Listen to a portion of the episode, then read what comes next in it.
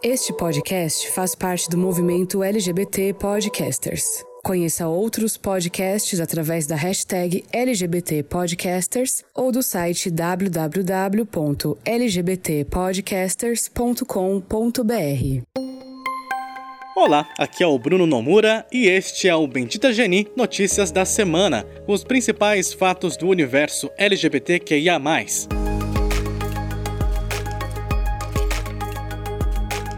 Os ministros do Supremo Tribunal Federal, mais uma vez, declararam inconstitucional uma lei que proibia discussões sobre diversidade, gênero e sexualidade em escolas municipais. Desta vez, a lei derrubada foi de Palmas, capital do Tocantins. A lei foi aprovada em 2016, mas estava suspensa provisoriamente desde 2018. A corte entendeu, por unanimidade, que a medida vai contra a Constituição Federal e contribui para a perpetuação da cultura de violência contra a população LGBTQIA. Em Itabuna, interior da Bahia, o Lohan Oliveira foi agredido pela polícia depois de discutir com uma vizinha homofóbica. A postagem em que o fotógrafo conta o ocorrido repercutiu nas redes sociais. Segundo o texto, depois de constantes ofensas dirigidas a ele e seu marido, eles foram até a vizinha que teria agredido-os verbal e fisicamente. A chegada da viatura da polícia piorou a situação. O Lohan denunciou ter sido levado no camburão até a delegacia e ter ficado algemado enquanto a vizinha homofóbica não teria recebido o mesmo tratamento. Ele publicou fotos em que aparece machucado. Em nota, a polícia militar negou que o Lohan tenha ficado algemado.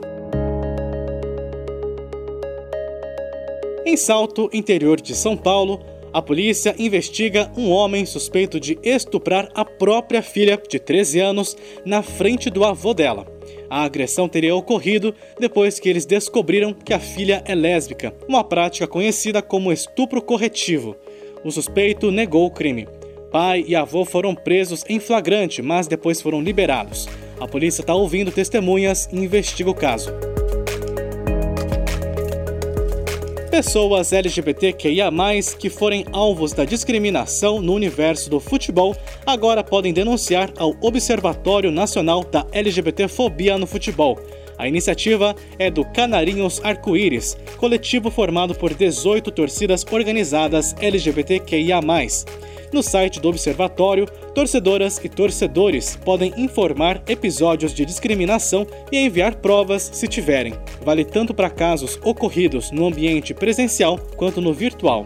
As informações vão ser encaminhadas aos órgãos competentes, além de gerar relatórios anuais para ampliar a discussão sobre o preconceito no esporte. O link do site é torcidaslgbt.com.br.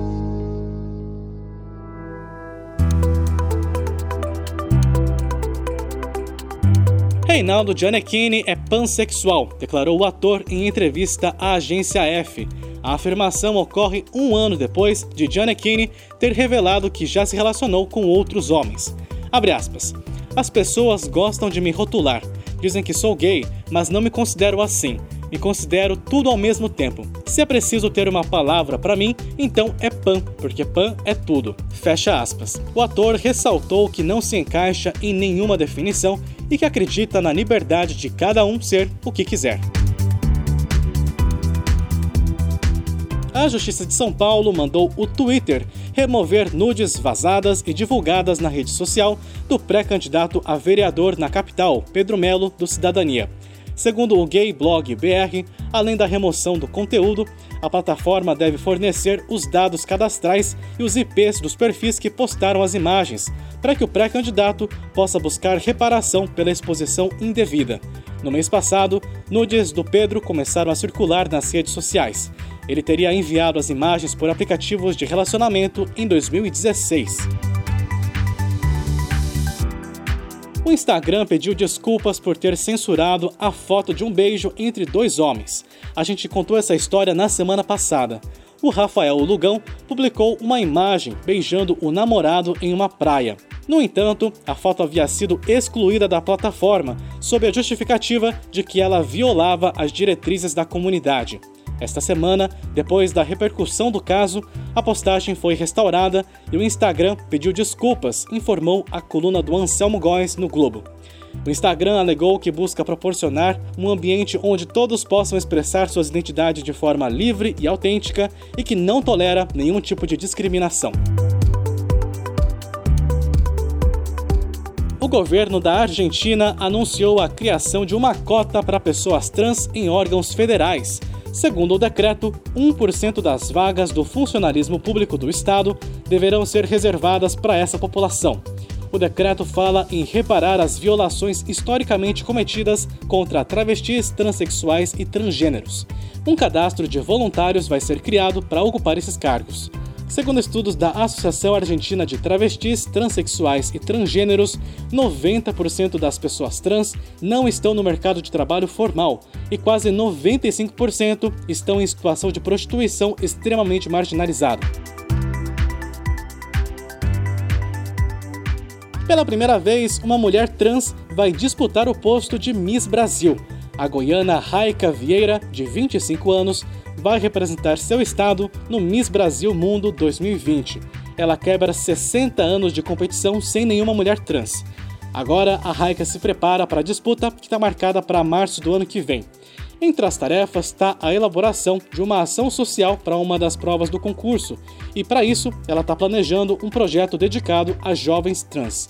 A Raika disse ao site F5 que considera sua participação um marco para as mulheres trans brasileiras e que se orgulha de ser pioneira na competição. Episódios da semana. Excepcionalmente, na terça não tivemos episódio. Na quinta, travestis, trans e o silicone industrial. A gente discute qual é o perfil das mulheres trans e travestis que recorrem ao produto que não é adequado para essa finalidade e por que elas acham que vale a pena assumir o risco em nome do corpo ideal. Links para as notícias citadas no episódio de hoje você encontra em benditageni.com.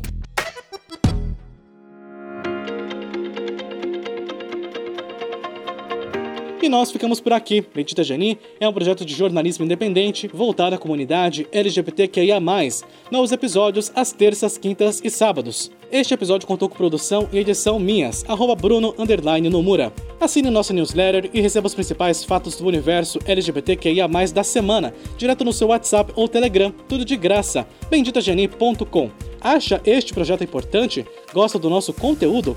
Com valores a partir de 10 reais, você ajuda a manter este projeto vivo. Instruções também no benditageni.com. Seu exercício jornalístico de resistência, reflexão e amor fica por aqui. Muito amor e até mais!